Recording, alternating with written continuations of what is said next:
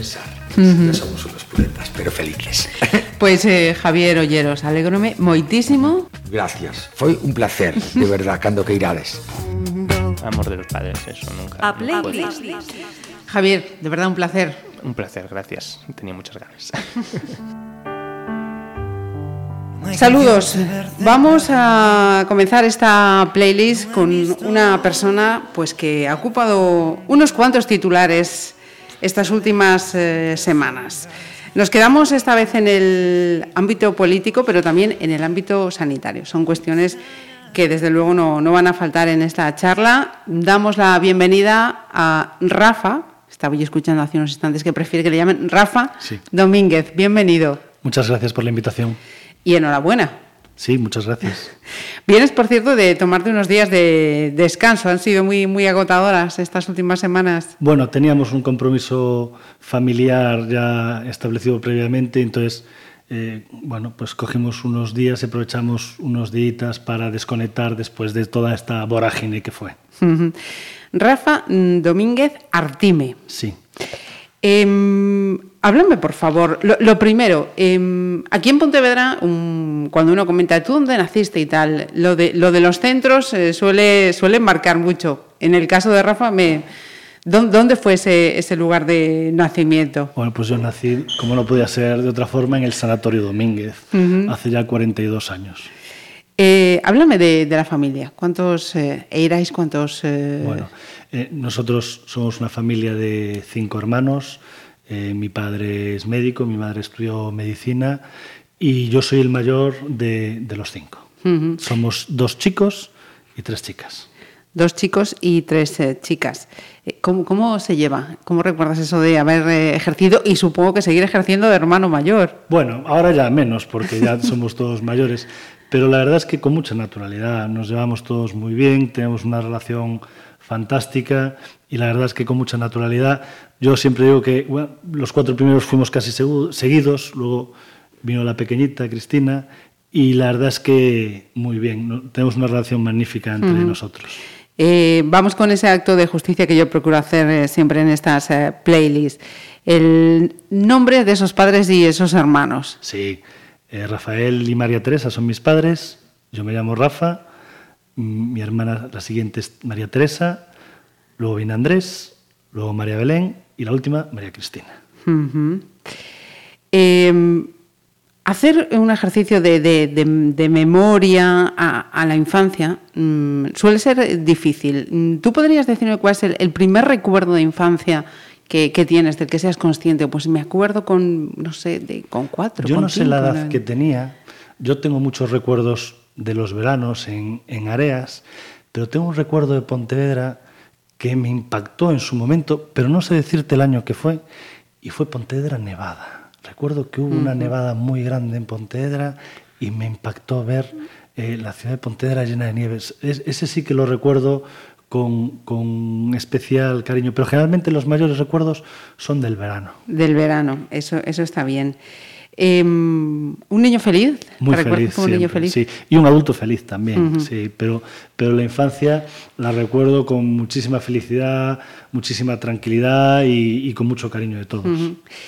¿Qué se escuchaba en la casa de los Domínguez Artime? Musicalmente, ¿había radio? ¿Había música? No, había, yo recuerdo siempre, y yo desde muy pequeño escuchaba la radio, yo creo que era Antena 3, ya aquellos debates, había primero Goma Espuma, luego un debate político, que yo no sé si era la linterna o algo así, y luego José María García. Y luego por la mañana también yo dormía con la radio y me despertaba con las noticias. Así que fui muy de radio, no tanto de música como de radio hablada, de tertulias, y recuerdo también después de, de los deportes había un programa sobre cine que me encantaba, sí, siempre fui de radio. sí. Ujú. Polvo de estrellas, podía ser. Puede ser, sí, estoy casi seguro de que sí, sí. Eh, vamos a hacer esa primera parada. eh, que ¿Por qué nos ha seleccionado a los eh, Writers Brothers y ese mítico Unchained Melody? Bueno, pues eso tiene que ver mucho con, con mi mujer. Eh, yo recuerdo que con mi mujer fui a ver, que de aquella era mi novia, esta película al cine, la de Ghost, que Ghost, salía eso es. la película, y luego fue un poco nuestra canción, fue la canción que nos fue llevando durante todo el noviazgo y fue la canción que pusimos en nuestra boda. Entonces diría que es nuestra canción. Entonces, es una canción que me fue acompañando con mi mujer y al igual que mi mujer durante mucho tiempo. Entonces, es la canción, digamos, la que tenemos, lo que decimos nuestra canción. Vuestra canción, pues fíjate, eso ya dice bastante. Comenzar esta playlist con el tema que, que le vincula a tu mujer, que, de la que luego hablaremos, pero también Sí. cómo se llama. Vamos a poner un nombre. Erika.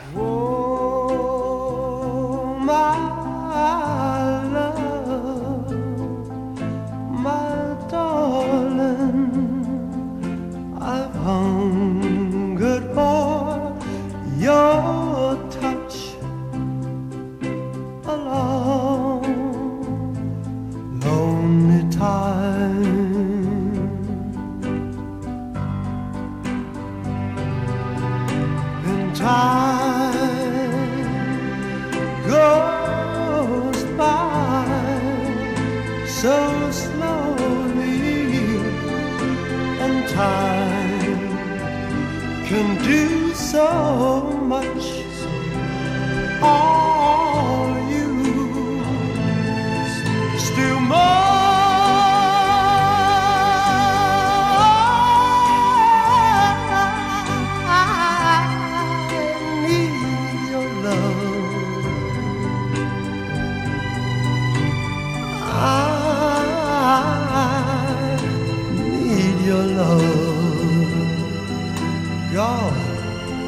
Be your love.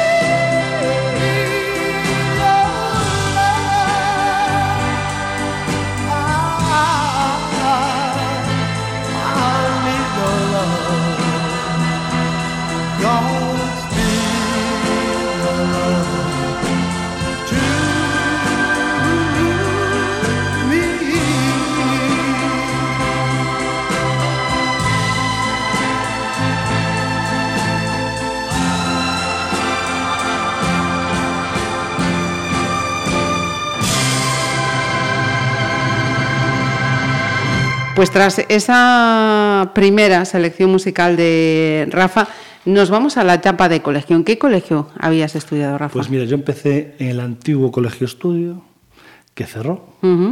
Después me vine aquí al Alba del Limeses y después el instituto hice dos años en el Valle Inclán y dos años en Los Sauces. Ajá.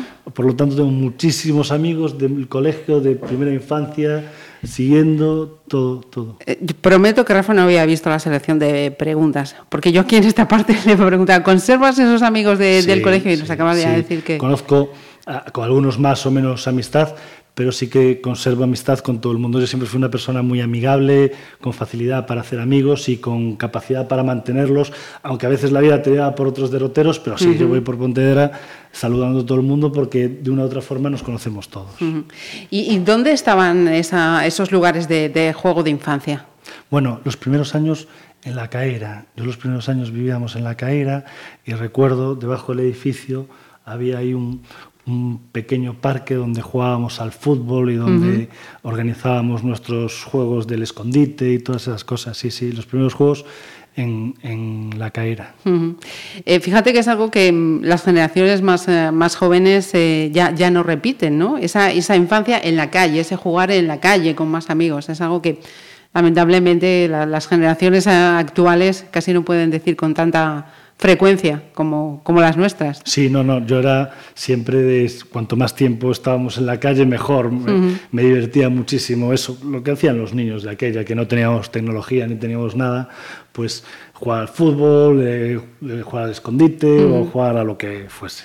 Compartir la, la infancia con más niños eh, en grupo y en, y en la calle. ¿Y, y era buen estudiante, Rafa? Sí, muy bueno, siempre fue. O sea que eh, yo lo, lo creo que fue eh, sobre todo por mi pasión por la lectura. Yo desde muy pequeñito leí muchísimo, me encantaba leer cualquier libro de cualquier te- eh, tema, lo cogía y lo devoraba. Y entonces eso yo creo que me ayudó mucho en los estudios el haber leído tanto. Mm, ¿Y conservas alguno de esos títulos en la memoria así con especial cariño? Bueno, muchos de Julio Verne, algunos recuerdo que empezaba Ken Follett con algunos libros, todavía no había Caray. escrito el- Los Pilares de la Tierra. Sí, sí, libros. Mi madre es una gran lectora y entonces eh, siempre leí El Médico, fue un libro que me impactó mucho, me gustó mucho. Eh, hay muchos libros, libros de historia, de Egipto, eh, todos esos libros me, me gustaron y me siguen gustando. Nos, nos hablabas al principio, cuando yo te preguntaba por esos recuerdos de infancia, por los, los veranos de, de Areas. Yo te tenía preparada también esa, esa pregunta. ¿Cómo, ¿Cómo eran eh, esos veranos? ¿Por qué Areas? Me imagino que... eh, Bueno, Areas, mi abuelo, que ya falleció, tenía allí una casa, que ahora tiene mi abuela muy grande, muy grande, donde vivíamos todos los primos. Entonces, allí se juntaban 10 o 12 niños que con una piscina, una cancha de tenis, jugábamos al tenis, jugábamos al fútbol, nos íbamos de pesca, íbamos a la playa, hacíamos excursiones. Entonces, era maravilloso. Te levantabas y cada día había una aventura nueva y eran veranos en los que disfrutábamos muchísimo, muchísimo y los recuerdo con muchísimo cariño todos. Eh, veranos entonces eh, familiares, muy sí, familiares. sí, muy familiares. Pero bueno, era una casa abierta en la que entraba y salía gente y conocías a gente todos los días. Venían los amigos de un primo, los amigos de un tío, los amigos de los abuelos que venían con... Bueno, era una, una casa que aquello era divertidísimo y lo pasábamos todo, era fascinante. Ujú. Vamos a hacer otra, otra parada. Eh, Rafa, nos vamos ahora con REM. Sí, sí.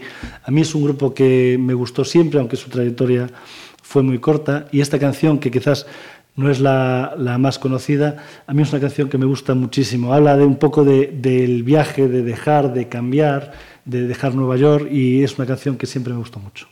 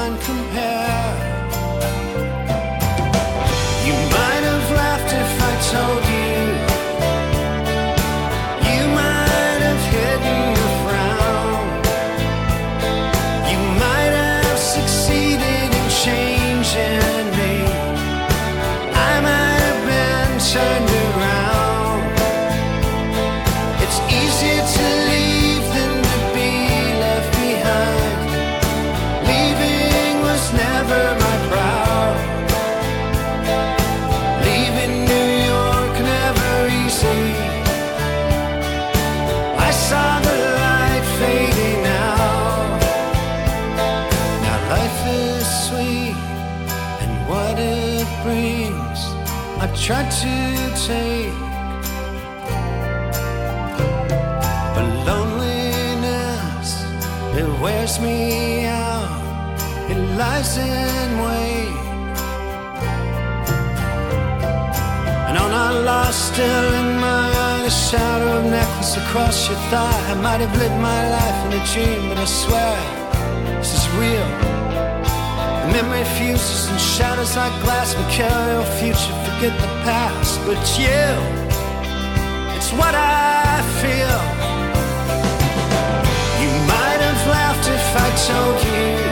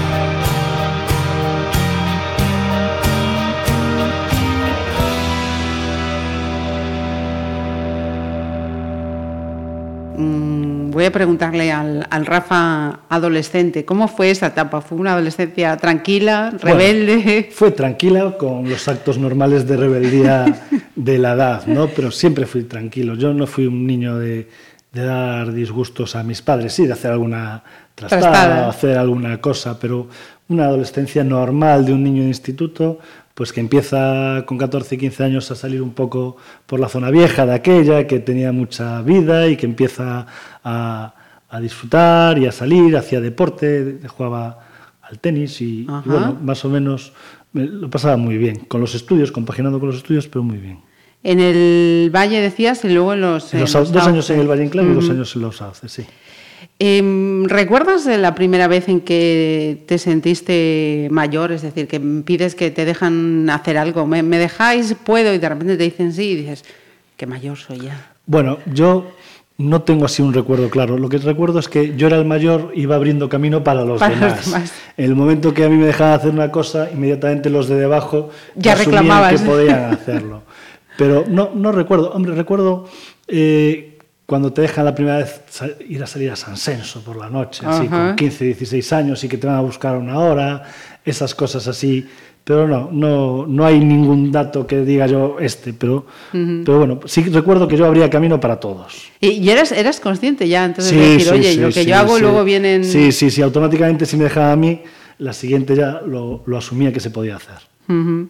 ¿Responsable? ¿Eras un adolescente sí, responsable? Sí, sí, sí. Siempre fui una persona responsable.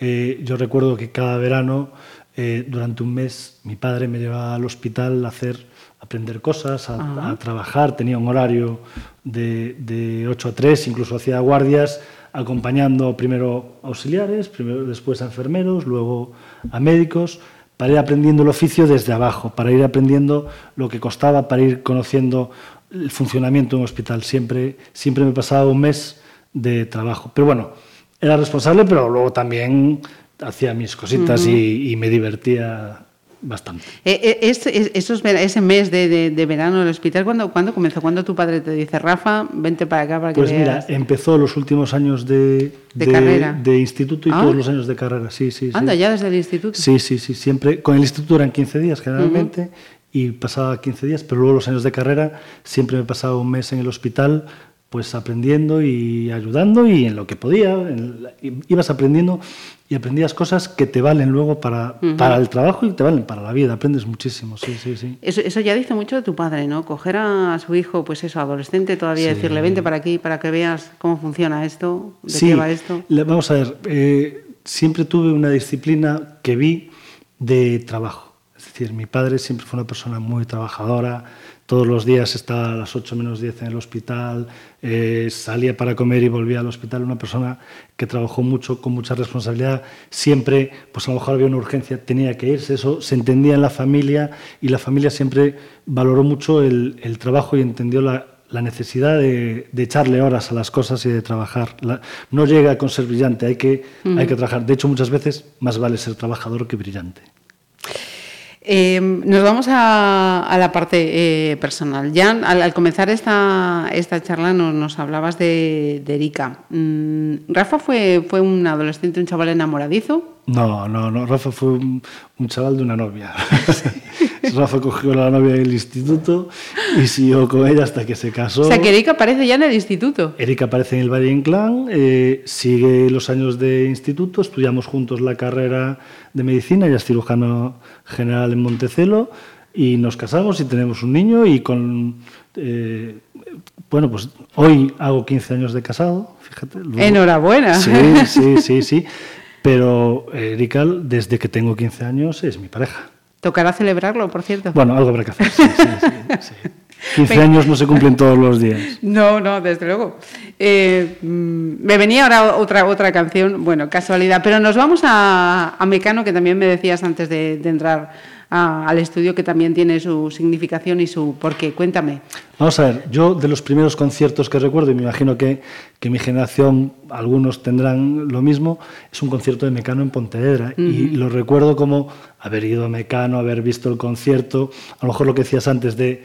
Eh, ¿Cuándo decidiste o cuándo viste que te hacías mayor? Bueno, pues recuerdo con mucho cariño ese concierto y esta es una de las canciones de un grupo que me gusta mucho. Me cuesta tanto olvidarte. Nos ponemos así en modo tranquilito. Sí.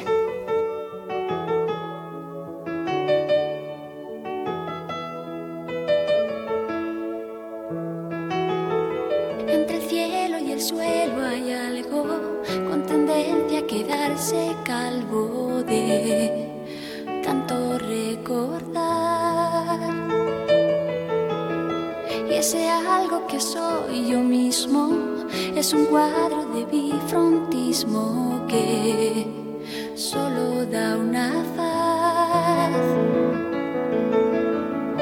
La cara vista es un anuncio de señal.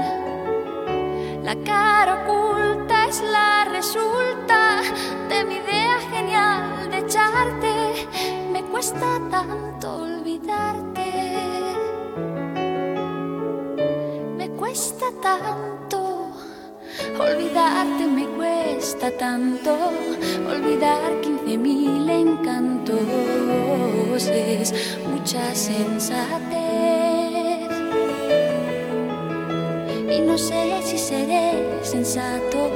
Lo que sé es que me cuesta un rato hacer cosas sin querer.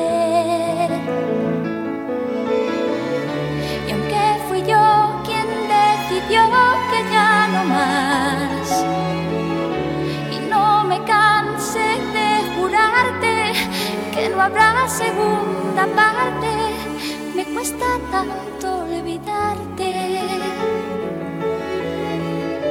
Me cuesta tanto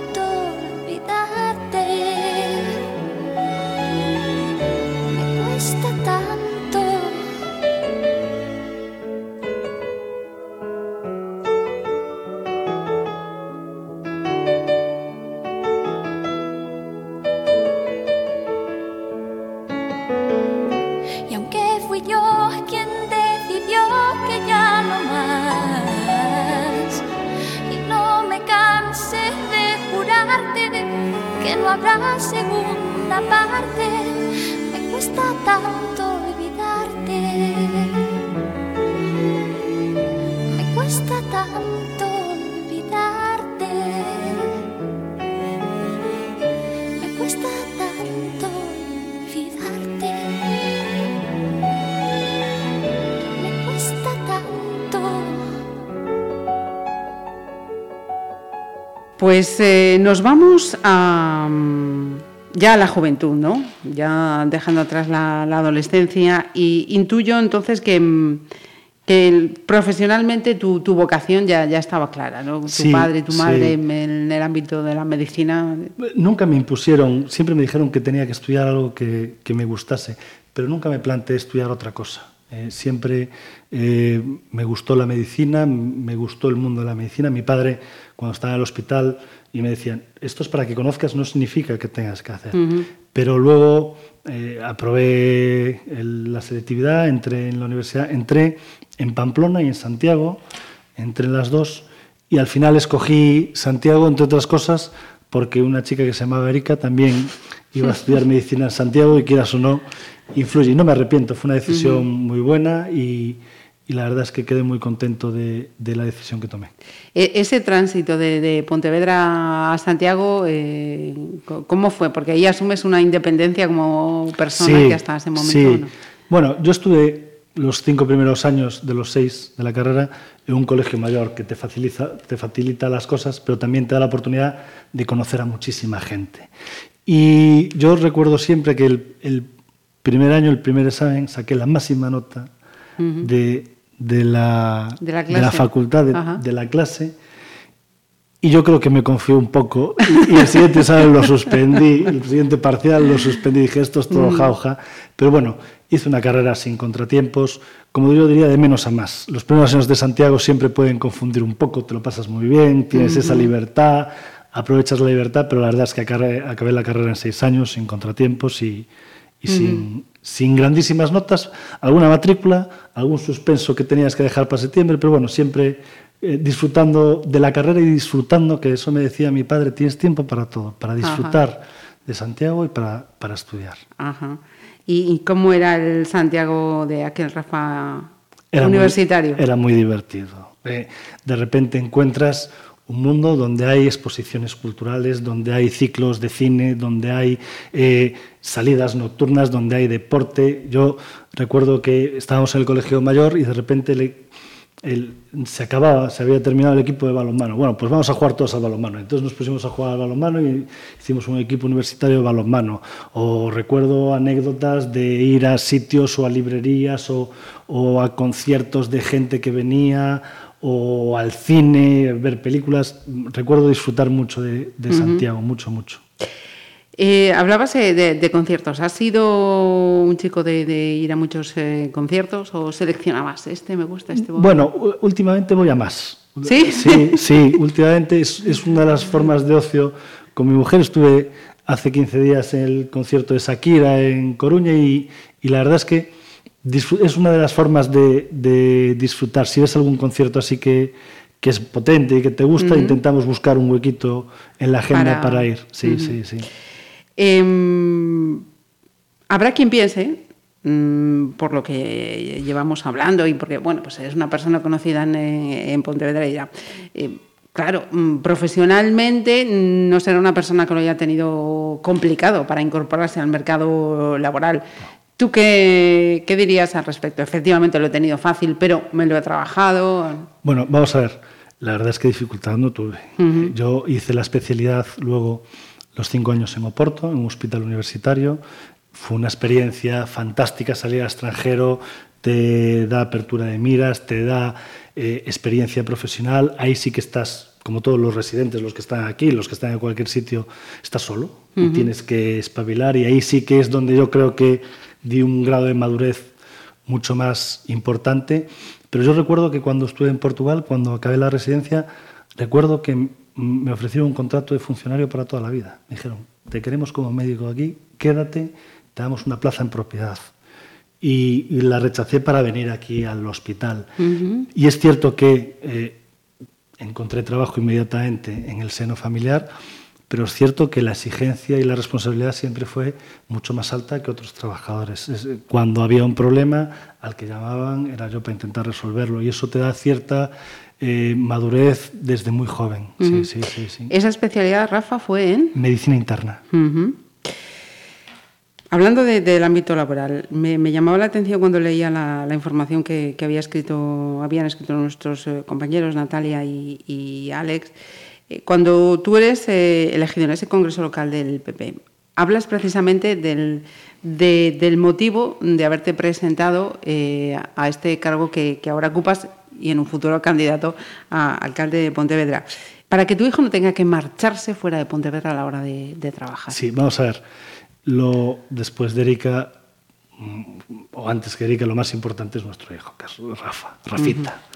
Rafita tiene, va a cumplir ahora eh, ocho años es la persona más importante en nuestras vidas, como le sucede a cualquier padre. ¿no?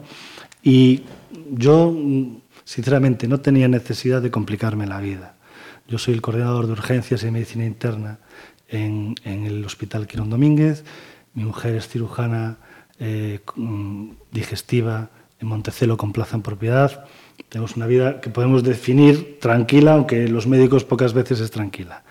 Pero el motivo y lo que me hizo reflexionar es que yo veo que Pontevedra tiene un modelo de ciudad muy bonito, en el que todo el mundo disfruta. Yo disfruto con mi mujer y mi hijo de la ciudad, pero que le falta contenido, le falta trabajo y le falta oportunidades. Y cuando un día mi mujer me dice, dame un motivo para presentarte, le dije, ¿dónde va a trabajar Rafa? Dentro de 15 años, cuando acabe la universidad, ¿le ves en Pontevedra alguna oportunidad? ¿Ves dónde lo vas a ver? Él lo tiene claro, él dice que va a ser futbolista y que no hay problema.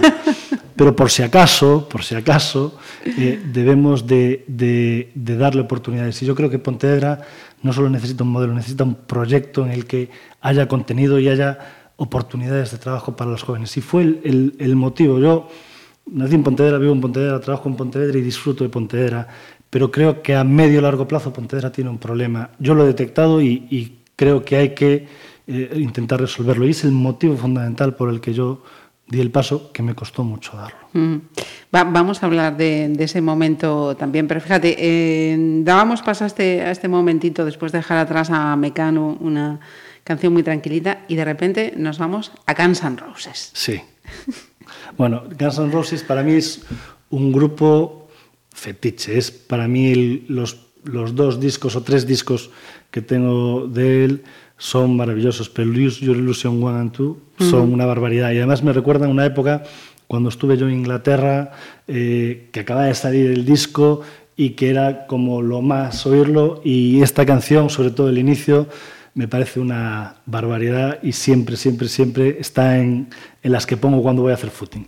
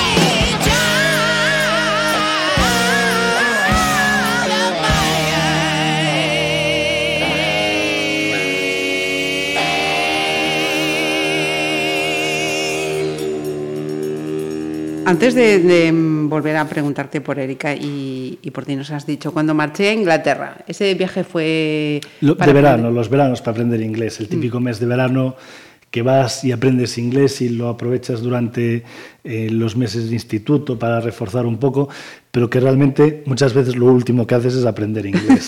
es una experiencia, coger un autobús en Londres o ir al metro mm. o conocer gente de otros países en un mundo que no era tan globalizado antes como ahora mm. y en el que las comunicaciones no son como ahora que estamos mm. a golpe de, de chat. Antes era mucho más complicado, pero pero bueno, sí que es una experiencia que yo recomiendo a la gente, salir, viajar y conocer es fundamental. Sí, porque además, eh, no sé si, si, tú tenías esa percepción, pero viajar a Inglaterra eh, en los años eh, 80, casi 90, era como, como un impacto brutal, ¿no? Sí. Llegabas a una ciudad en la que decías, Dios, dice un salto en el tiempo. Sí, sí, total. Y más, venías de una Pontevedra que era lo que era, a un Londres que era una barbaridad, una ciudad puntera, pues cosas que ahora nos parecen normales, como ver gente con cresta y con llena de pendientes, de aquella decías, madre mía, qué, uh -huh. qué cambio cultural. Y, y, yo creo que es bueno conocer mundo, conocer culturas y, y viajar, uh -huh. abre mucho la mente y abre, eh, genera... Mm, muchas eh, similitudes, ves cosas muy similares y ves cosas muy distintas y ves otros proyectos de vida y otras culturas que enriquecen mucho. Uh -huh. Esa diversidad efectivamente cultural que ves, eh, que claro, con el paso del tiempo lo analizas de otra manera, ¿no? Ves muchas culturas conviviendo, mmm, pero también ese, ese problema que tenemos hoy, ¿no? De, de, del respeto a, a, lo diferente, claro, a distintas claro, culturas. Claro, claro, te, te, lo autoadministras, porque tú ves allí camareros con cresta, lo ves absolutamente normal uh -huh. y, y, no hay ningún problema. Uh -huh. pero, pero a lo mejor si esa persona con cresta llega a ser un camarero en Pontedero, hubiese tenido problemas de aquella. Te abre la mente, viajar abre la mente. Uh -huh. Yo lo recomiendo a, a todo el mundo que, que pueda, que haga alguna salida a otro país, porque ves cosas increíbles. Eh, positiva eh, esa, esa, experiencia entonces. Siempre, la, la, siempre. Yo hasta las negativas, hasta las experiencias negativas hay que sacarle algo positivo. Bueno. Siempre, uh -huh. siempre. Yo soy muy optimista, muy de ver el lado positivo de las cosas y muy de darle la vuelta a las cosas para sacar lo positivo de Ajá. todo. Nos hablabas antes eh, de tu decisión de venir a trabajar aquí, tu mujer con, con plaza en, en, Montecelo. Entre Erika y, y, Rafa hay conversaciones sobre sanidad pública y la sanidad privada. Sí, pero tenemos una visión eh, muy global y muy conjunta de que debemos ser medicinas complementarias. Yo te pongo un ejemplo. Yo cada 10, 15 días yo voy a comer a Montecelo. Uh -huh. Mi mujer hace guardias, cojo al niño, vamos allí, comemos con ella, hablamos, charlamos tengo grandísimos amigos en Montecelo y conozco a todo el mundo.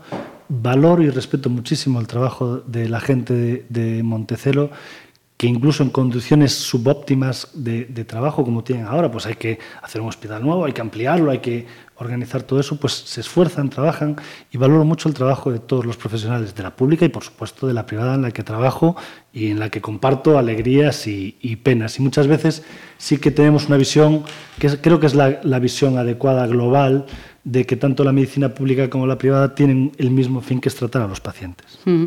Mira, eh, nos vamos a la parte política, que también parece que es otra tradición, ¿no? Entre algunos eh, Domínguez. ¿Esto pues como... sí, pues, pues yo creo que es un poco vocacional. Yo, eh, fíjate, me enteré, entrando yo en política, que me lo dijo un periodista, que mi abuelo había sido concejal en Pontevedra durante dos años, mi tío Miguel uh -huh. fue concejal, fue vicepresidente de la Diputación y fue también parlamentario gallego, pero es que mi abuelo materno también fue concejal en Avilés y, y candidato a la alcaldía de aquella con, yo creo que fue con CDS. O sea, Ajá. él fue militante histórico en la guerra civil del PSOE, mi abuelo materno, pero un, empezó la democracia, fue del PSOE y luego se desencantó un poquito y se pasó, se pasó a, a CDS y sacó unas, unos resultados bárbaros de aquella. O sea que sí que debe haber algo genético un poco en la política. Pero yo decía, todos estos ejemplos que te puse, mi abuelo materno, que era cardiólogo,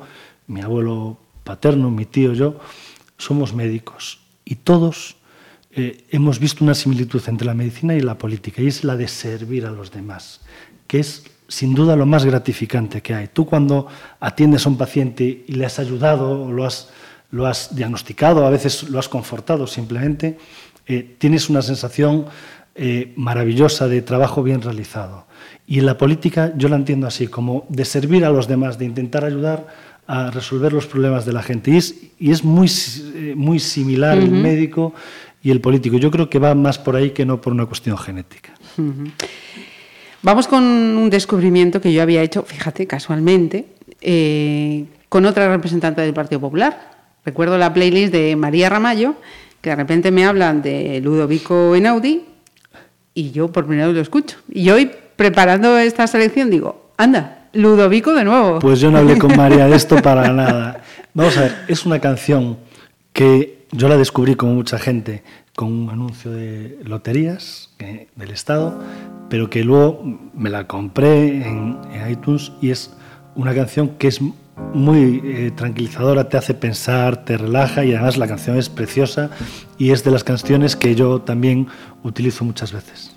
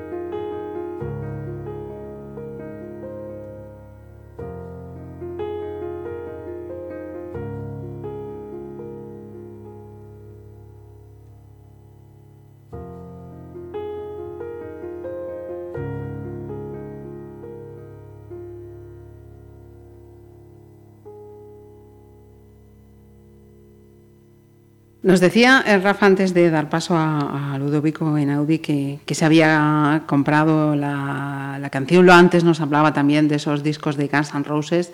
Eh, ¿Tienes una discoteca amplia o no has sido de, de coleccionar música? No, siempre compré los CDs en su momento y ahora la compro en iTunes porque ahora es todo digital y es mucho más, Más cómodo. cómodo. Pero sí, no, no he sido de, de descargar ni nada. Si puedo, prefiero comprarlo. Es una de mis pasiones es, son los cómics. Y, y los- Anda. sí, sí, desde pequeñito. soy- Casi se me escapa a mí, mira tú. no, fanático, fanático de los cómics desde pequeñito. Yo, si me dices un rincón de Pontevedra en el que soy feliz, es la parte de atrás de la librería Paz, en Pontevedra, que tienen allí un montón de cómics. Entonces yo voy allí, me, me podría pasar horas viendo y escogiendo los cómics, es decir, sí, sí.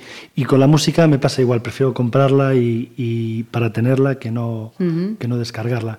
Y, y es de las cosas que, que me gusta y que me relaja. Yo soy muy de música, de oír mucha música. Ajá.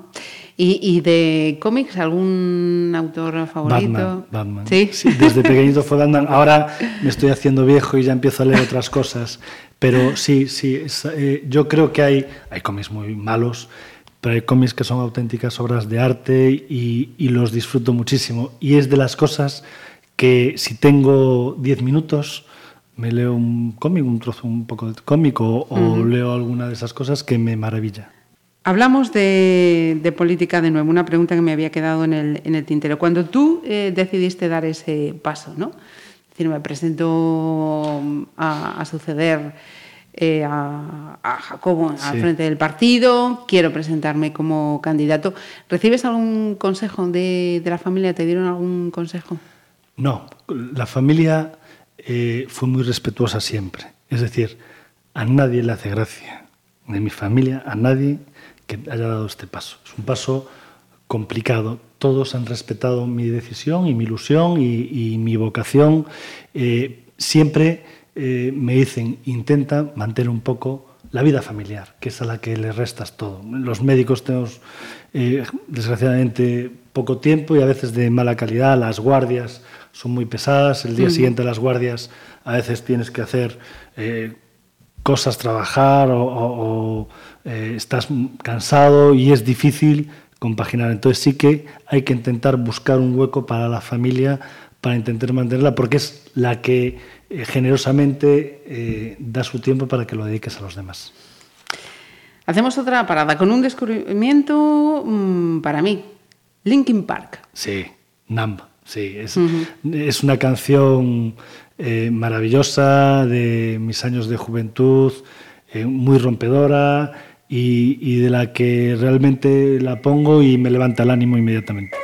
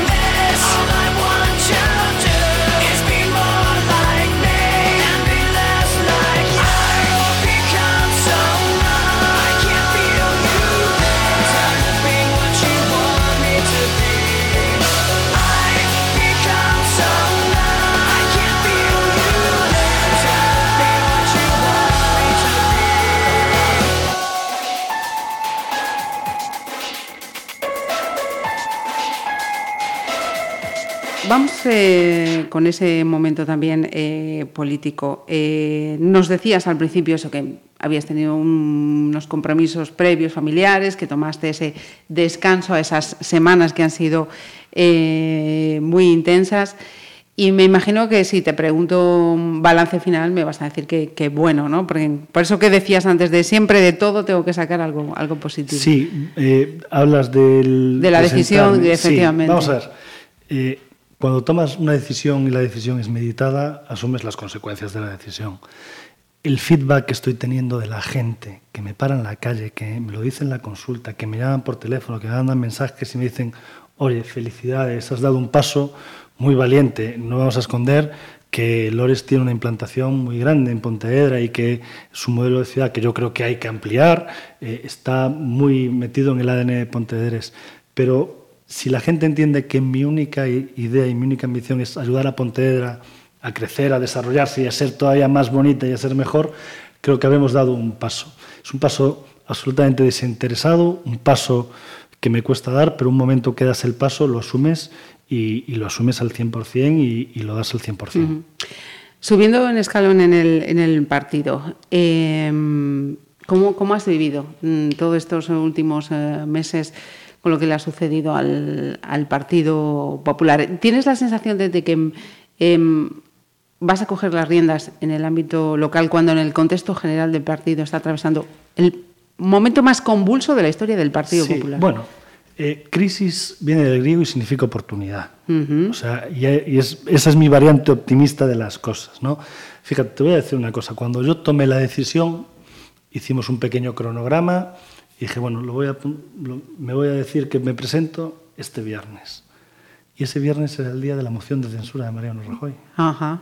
Con lo cual eh, dije, no me puedo presentar en Pontevedra el día que Mariano Rajoy presen- le presentan una moción de censura y lo pospuse 24 horas. Porque lo que sí tengo claro es que en la vida hay que tener una meta. Y mi meta es ser presidente del PP de Pontevedra y luego alcalde. Y todo lo que haya encima y que no puedes controlar, tienes que ir pues dirigiendo el barco y capeando el, temporal, pero no puedes tomar decisiones en base a lo que sucede y que es ajeno a ti. Entonces yo tengo mi meta, la tengo clarísima, sé lo que tengo que hacer para llegar a cabo eh, la misión, para recuperar y reformar el partido, para avanzar en el partido y para avanzar como candidato a la alcaldía de Pontevedra y posteriormente ser alcalde. Y sé lo que tengo que hacer cuando sea alcalde. Eso es la meta.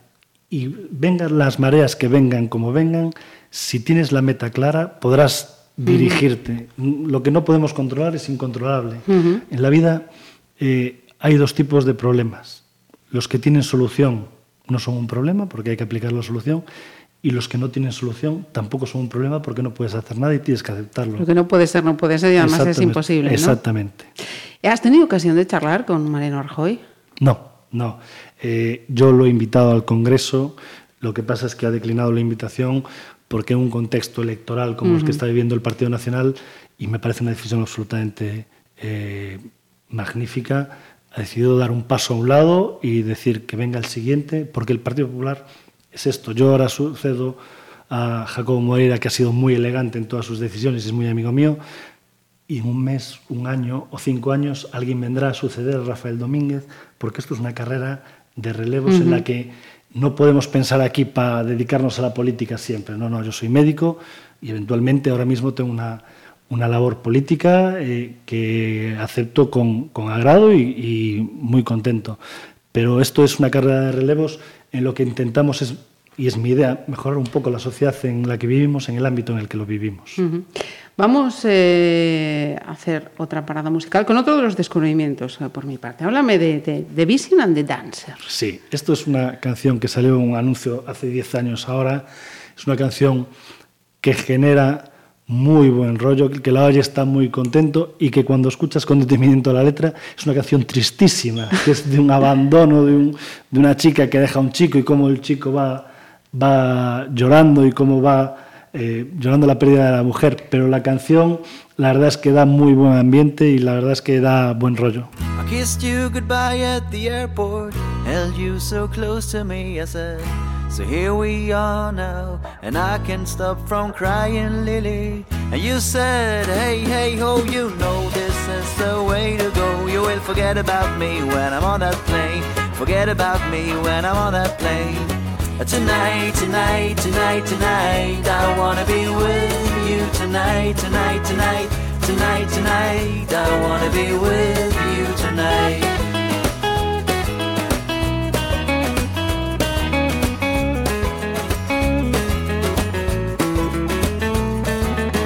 The plane took off and my love went with it. The chilly wind waved my both cheeks hard.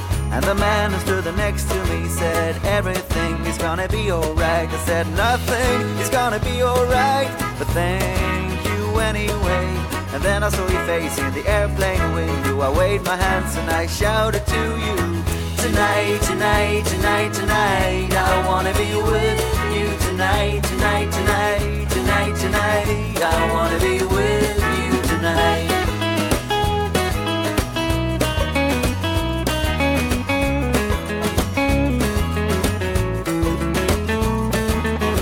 I wore a t-shirt and my worn out tag Abandoned as a summer cat. And as I stood there as a broken hearted I realized you got the car keys still. So I broke into my own old car. I fell asleep on the passenger seat. I dreamed of summer sex with you And you whispered in my ears. Tonight, tonight, tonight, tonight I wanna be with you. Tonight, tonight, tonight, tonight, tonight I wanna be with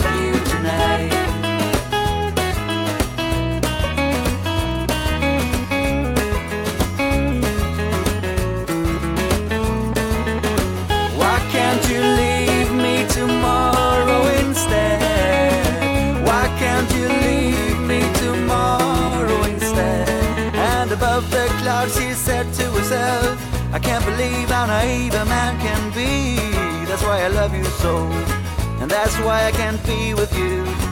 Tonight, tonight, tonight, tonight, I wanna be with you tonight, tonight, tonight, tonight, tonight.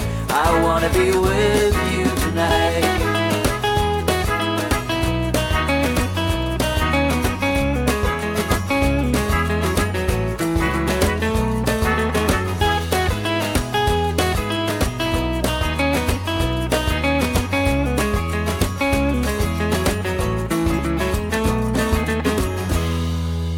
Estamos hablando de, de un médico que aspira a ser alcalde de Pontevedra, es decir, a, a que un médico sustituya a otro médico. Sí, sí. Bueno, él, es, él tiene la especialidad de medicina de familia, yo de medicina interna, pero la verdad es que eh, parece hecho a propósito, pero no, cuadro.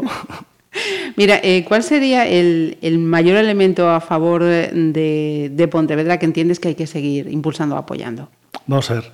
eh, yo, es lo que decíamos de la carrera de relevos, Jacobo. Yo creo que el alcalde ha tenido su trayectoria, los primeros años ha hecho cosas muy buenas y los últimos años yo creo que hay un proyecto agotado en el que está cansado y no se está viendo tanta actividad como se veía en los primeros años. Y yo creo que es una cuestión de relevos. Hay que decirle a Lores dentro de 11 meses, gracias por los servicios prestados, lo has hecho de la forma que lo has hecho, el electorado te ha apoyado porque lo has hecho bien, la gente no es tonta, la gente sabe lo que vota perfectamente y ahora le toca a otro dar el relevo y tiene que seguir cuatro, ocho, los años que, que sean como alcalde porque creo que es bueno y es sano la continuidad y el cambio y la alternancia y venir con fuerza y energía. Yo siempre digo, yo tengo la edad ahora de, en la que Lores se presentó y ganó la alcaldía. Es decir, los mejores años en los que tienes suficiente experiencia ya previa a nivel político, pero en la que tienes todavía fuerza, ilusión y ganas de emprender nuevos proyectos.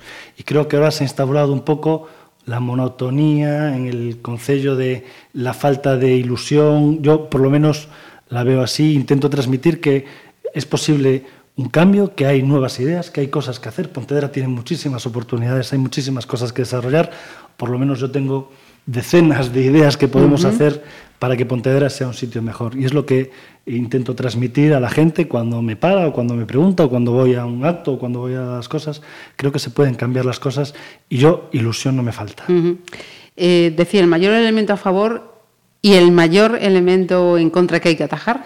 Yo creo que eh, Lores se ha despreocupado por el empleo y las empresas. Lo, lo digo desde la absoluta sinceridad y el respeto. Mm, Hoy sabemos que el NOSA se va a ir de Pontevedra, que es inminente su salida. No hay ninguna empresa que haya querido ven- venir. Si yo soy alcalde y me llama IKEA, yo le cojo el teléfono a IKEA y él presume de no cogerlo, porque IKEA genera negocio. IKEA genera que decenas de miles de personas vengan a Pontevedra, primero a IKEA y luego a conocer la ciudad, porque aprovechas, porque todos hemos ido a IKEA a Coruña y luego te vas a tomar una- un algo por la zona vieja, o todos hemos ido a Porto y luego te tomas un pescado en la Ribeira, todo- eh, porque la empresa tiene que ser un, Un revulsivo que atraiga. revulsivo que atraiga gente. Y yo, datos como el de hace dos semanas de que Pontevedra tiene la renta per cápita más baja de toda Galicia, a mí me hacen mucho daño, a mí me duelen.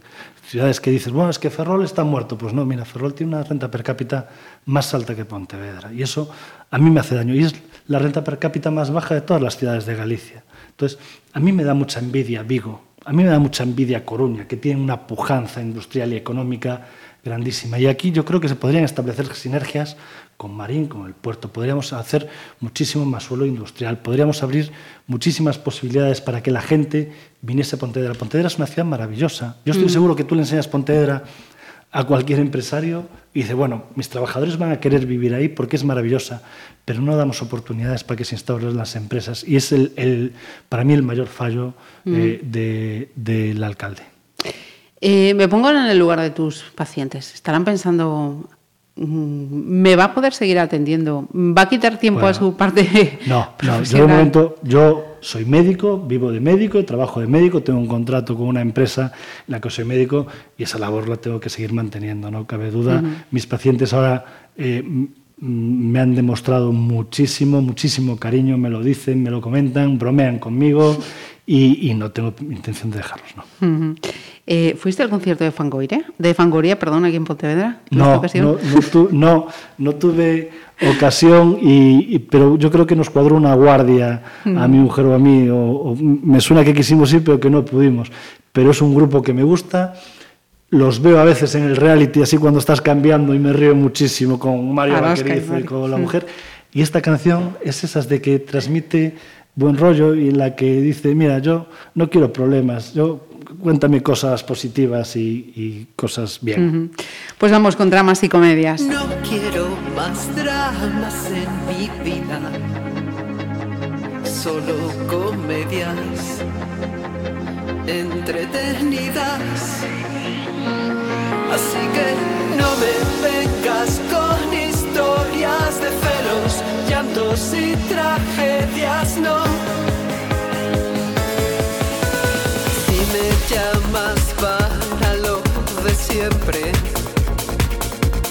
no te molestes, no me interesa ya. Lo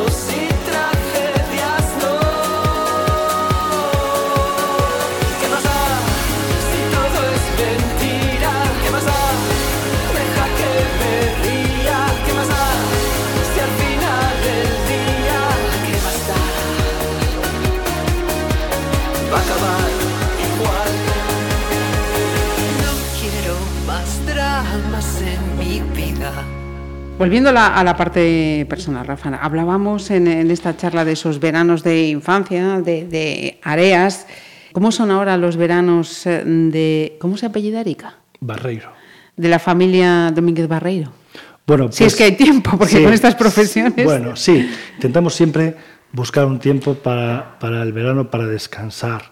Y generalmente somos de coger siempre vacaciones el mes de julio e intentar hacer un pequeño viaje y luego lo pasamos en San Senso. Disfrutamos mucho de San Senso, aunque hay visitas muy frecuentes a San Vicente do Mar, donde veranean mis padres, o a Área de Bon, que es cerca de Bueu, donde veranean los padres de Erika, y que disfrutamos muchísimo de las dos partes de la ría. De ¿no? la ría. No salimos de la ría, pero disfrutamos de lo mejor de una parte y lo mejor de la otra. Pero bueno, veraneamos en, en San Senso porque nos gusta la playa, tenemos un círculo de amigos allí muy bueno. Julio, a mí San Senso, agosto, me estresa un poco. demasiado. Sí, eh, yo recomiendo a la gente que vaya a San Senso junio, julio una parte y septiembre, que es maravilloso. Y siempre le digo a, a mi compañero Telmo, que ahora está de alcalde, le digo, oye, tienes un paraíso aquí, cerquísimo de Pontevedra, es el segundo sitio más bonito después de Pontevedra.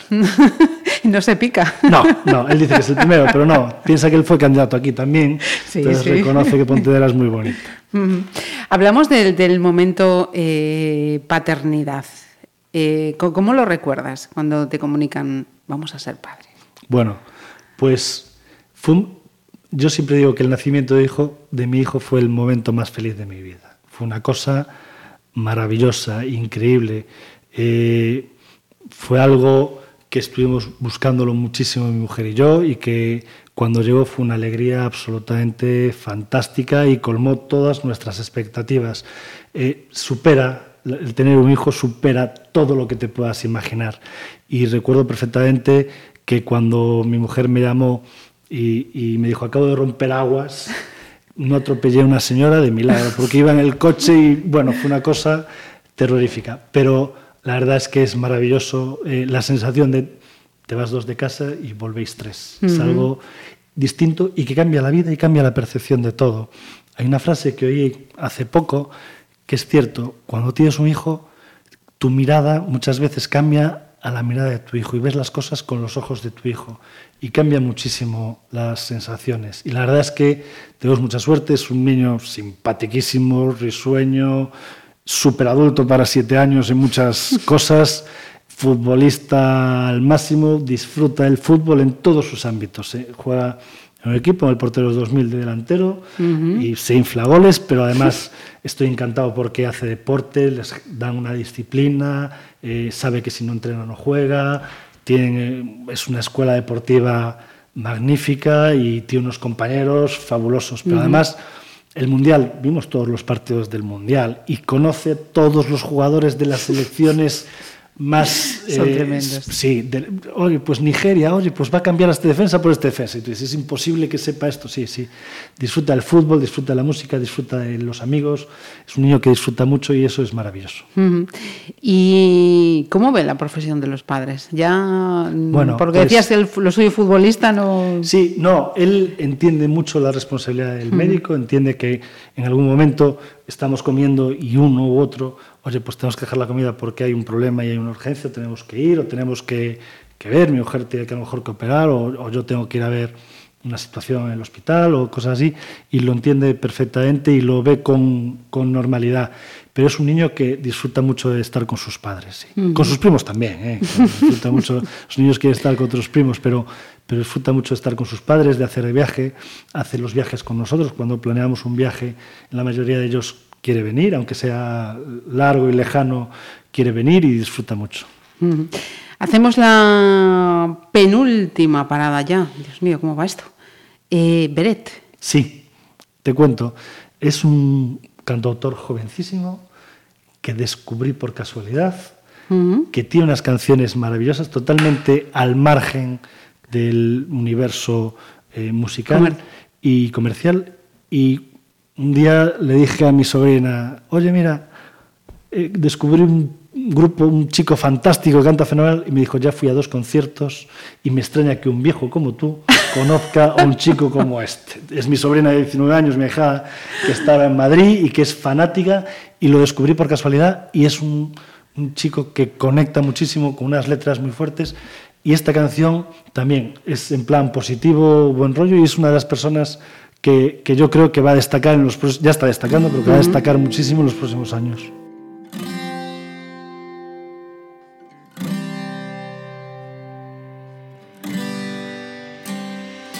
¿Cuántas personas tienen que irse para aprender a decir adiós?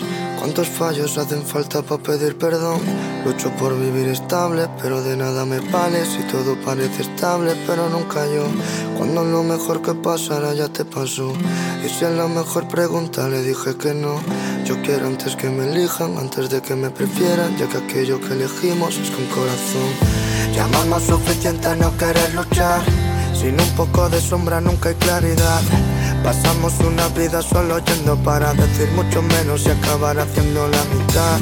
Si decimos de vernos acabamos mal. Si nos hacemos los ciegos sí será fatal. Si hacemos lo que queremos nace el miedo, pero prefiero ese miedo a que ya nunca nos queramos más. Claro que no puedo ver cómo todo se acaba, te vas cuando todo llegue, llego cuando tú te vas. Claro que depende todo de cómo mirabas y el cielo tan solo cielo porque no puedo llegar. Separa mucho más cada grito que si nos damos que toda aquella distancia que nunca se irá. Si rompemos todo aquello que reclamo, seremos tan solo trozos, no mitad. No, puedo llevarme toda la vida pensando que todo lo que ocurre tan solo es por el azar. Vivo con esperanzas de todo, pero si no lucho nunca te aseguro que no llegará. Sigo quitando piedras en el camino es porque sigo pensando que tú estarás detrás. No temas por olvidar quién eres, porque yo sí te lo puedo recordar. No me vale de nada saber dónde estoy, me vale mucho más saber dónde estoy yendo. Si ves que retrocedo mis pasos es para caminar tan solo contigo al mismo tiempo. Aquello que me duele es aquello que soy. Tengo lo mejor y no me está sirviendo. Si las palabras dicen que vuelan, voy a aprender a volar por si acaso algún día te pierdo. Claro que no puedo ver cómo todo se acaba, te vas cuando todo llegue, llego cuando tú te vas. Claro que depende todo de cómo mirabas y el cielo tan solo es cielo porque no puedo llegar. Separa mucho más cada grito que si nos damos que toda aquella distancia que nunca se irá. Si rompemos todo aquello que reclamo, seremos tan solo trozos, no mitad. No, toda la vida pensando que todo lo que ocurre tan solo es por el azar. Vivo con esperanzas de todo, pero si no lucho nunca te aseguro que no llegará. Que si sigo quitando piedras en el camino es porque sigo pensando que tú estarás detrás. No temas por olvidar quién eres, porque yo sí te lo puedo recordar. Una vez me pregunté si en alguien confiaba, no pude elegir a nadie, solo me miré. Otra vez te pregunté, ¿me querrás en las malas? Si no me dijiste nada y respondiste bien. A veces no es lo que debo, sino lo que dabas. Lo que menos necesito lo quiero tener. Por eso busqué las cosas que más me dañaban. Aprendí un poco de ellas y también dañé.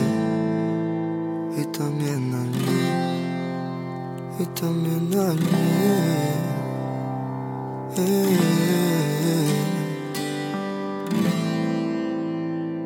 Nos hablabas, eh, Rafa, de, de tu sobrina de, de 19 años. Sí, Cristina, Em, un saludo. ¿cuánto- ¿Cuántos sobrinos hay?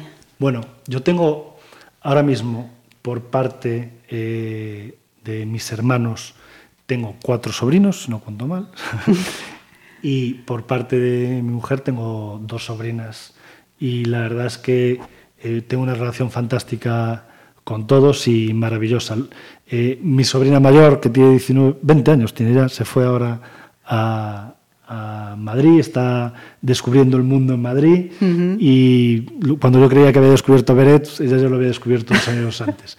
Y es un poco la que, eh, la primera sobrina, la que más cuidas, la que más quieres, aunque quieres a todos, la que más eh, mm, quieres que le vaya todo bien. Y la verdad es que tengo muy buena relación con ellos. Eh, ¿Son frecuentes o es muy difícil reunir a los Domínguez Artime? Ahora ya con Bueno, sobrinos y Sí, demás. es, es relativamente frecuente. Intentamos hacer reuniones por lo menos cada dos, tres meses, pero siempre intentamos buscar un hueco para vernos. eh, los veranos es más fácil, aprovechamos la- donde están mis padres y nos reunimos allí. Pero siempre es cierto que cuando hay un grupo que son cinco hermanos, alguno tiene algún compromiso, alguno tiene otro, pero intentamos reunirnos para vernos mucho y tenemos los típicos comunicación por chat. y la ventaja de vivir todos en Pontevedra es que te ves. Ujú. Eso- Bueno, la pequeña vive en Madrid, esa es la que más... La Cuesta más ver. de Sí, sí, pero intenta venir los veranos también. Eh, me decías antes eh, que en Rafita también disfruta mucho cuando hacéis incluso de viajes largos. ¿Qué, qué destino de algún viaje recuerdas con, con Bueno, especial cariño? el último fue en, en estas vacaciones de Navidad que nos desplazamos hasta Tailandia. Ajá. Sí, y la verdad es que eso que te decía antes de viajar y ver los ojos, eh, ver otra cultura a él le fascinó, le fascinó, le abrió los ojos, yo creo que le abrió los ojos en muchos sentidos. En determinado momento nos metimos en un templo budista y vimos como él se fue caminando hacia un monje y estuvo hablando con un monje budista durante cinco minutos. El monje le enseñó cómo tenía que reclinarse, le dio una pulsera, es decir, le gustó muchísimo y le impactó muchísimo. Entonces, en estos viajes que hacemos, intentamos hacer un viaje al año para desconectar un poco, eh, le, le abrió los ojos y los disfruta muchísimo y le marcan muchísimo. Y al padre también, Tailandia. Sí, sí, a mí, a mí me gusta todo. Yo, yo soy de aprovechar Andalucía, Pontevedra, San Senso, pero la verdad es que estos viajes a mi mujer y a mí nos gusta hacerlos, conocer culturas nuevas, conocer comidas nuevas, conocer destinos nuevos, conocer otras, otras culturas, es maravilloso. Ujú. Me hablabas también en otro momento de, de la entrevista de- del running. ¿Cuándo llega el mundo running a la vida de, de Rafa? Hace- ¿O ya era de los que corría antes de No, hacer running? No, no. Bueno, siempre en la universidad intentabas ir a hacer algo. eh, empezó un poco, pues hace como 15 años, eh, poco a poco le vas cogiendo, nunca profesionalmente. Eh, eh, entonces eras de No, los de cuando no. todavía se corría, no se sí, hacía running. Sí, nada, corría. Ahora eh, intento ir eh, lo más posible, pero al gimnasio, porque cada vez que iba afuera me aparecían lesiones, tirones, me inflamaba un tobillo. Entonces voy a un gimnasio que tengo cerca de casa, intento correr en el torno de una hora suavemente, Ujú. oyendo música, oyendo programas de radio que me descargo, cosas así. Y, y es el ejercicio que hago. Intento eh, practicar ejercicio porque es muy saludable, es muy sano y hay mucha diferencia en cuando lo veo yo en los pacientes, la persona mayor que ha hecho deporte se le nota mucho que tiene eh, unos últimos años de vida en general mucho más saludables y mucho más felices y yo intento conservar lo mejor posible. Lo que lo dice un médico, eh, cuidadito. Sí, sí, sí. sí. Cuidadito. Y decías, eh, estás haciendo ejercicio y escuchas la radio. ¿Qué escucha ahora en la radio, Rafa Domínguez? De todo, de todo. Desde programas de humor, de lo más satírico como La vida moderna, que es de lo más satírico, programas de radio, hay un podcast de Pontevedra Viva, hay uno que me gusta mucho que es Todopoderosos, que hablan de temas de cine o de cómics o de Ajá. nueva cultura, que es así. Lo hace Juan Gómez Jurado y lo hace un director de cine y lo hace, bueno, es, es entre comedia y didáctico y de todo. Oigo, tengo las orejas abiertas para todo el mundo. O sea, que te mueves bien en el mundo podcast, nuevas Sí, tecnologías. sí, sí, sí, sí. No, no es algo que, que me sea que esté al margen. Lo aprovecho mucho. Antes de dar paso a la última selección, que tengo que decir que, mm, que podría estar entre mis favoritas también, si, si tuviera que hacerle ese Absolute Beginners de David Bowie, que por cierto lo han recuperado también recientemente para un anuncio. Sí. Eh, te voy a pedir, eh, bueno, primero de todo, mm, ¿por qué ese tema de David Bowie?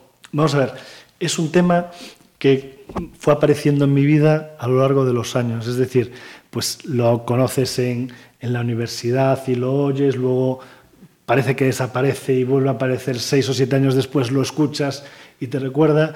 Y ahora, efectivamente, una empresa de telecomunicaciones lo volvió a recuperar y es como una canción que siempre está ahí, pero que hay momentos que está muchísimo, desaparece y vuelve a aparecer.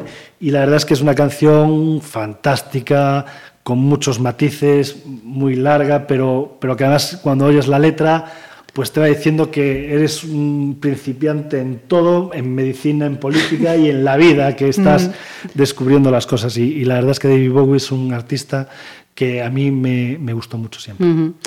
Eh, yo decía, antes de, de terminar, la, la última cuestión, mm, yo te quería pedir tres deseos que podrían ser bien un deseo, pero va- vamos a diferenciarlo si es posible. Un deseo a futuro, largo, mm, corto plazo, salud, tú lo salud pones. y salud. Fíjate tú, se me adelante, voy a decir como médico, como político y como persona. Pues las Pero tres. acaba de decir salud, salud, y salud. Para mí, para mi familia, es lo principal. Eh, en la vida hay que valorar las cosas y yo creo que un buen político es aquel que sabe diferenciar los problemas graves de los problemas menores e intentar resolver los graves. Y la vida lo que hay que tener es salud. Y lo que tenemos que luchar un poco los políticos es por mantener un servicio de salud como el Sergas que funciona muy bien, la sanidad pública funciona muy bien, los que cuidan la sanidad privada también funciona muy bien, pero debemos preocuparnos por la salud porque sin salud el resto ya no importa. Casi no voy a decir nada. Gracias. y Muchas gracias a vosotros. Gracias.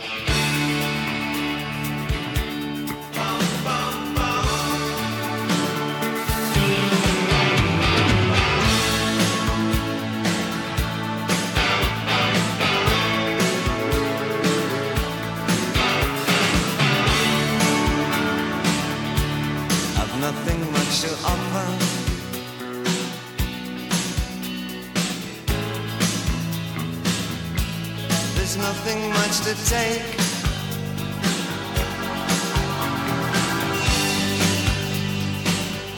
I'm an absolute beginner.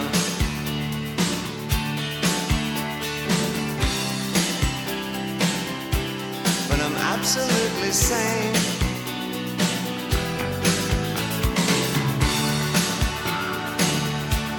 as long as we're together.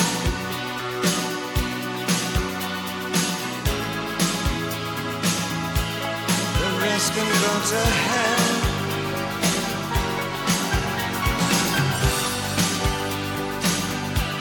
I absolutely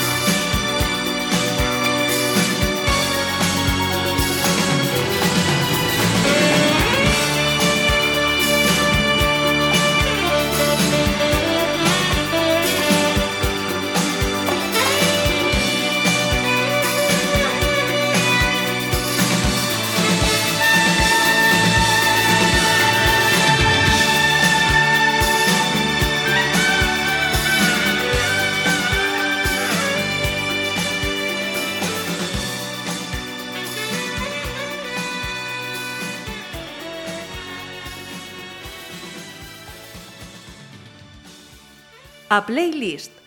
Pontevedra Viva Radio.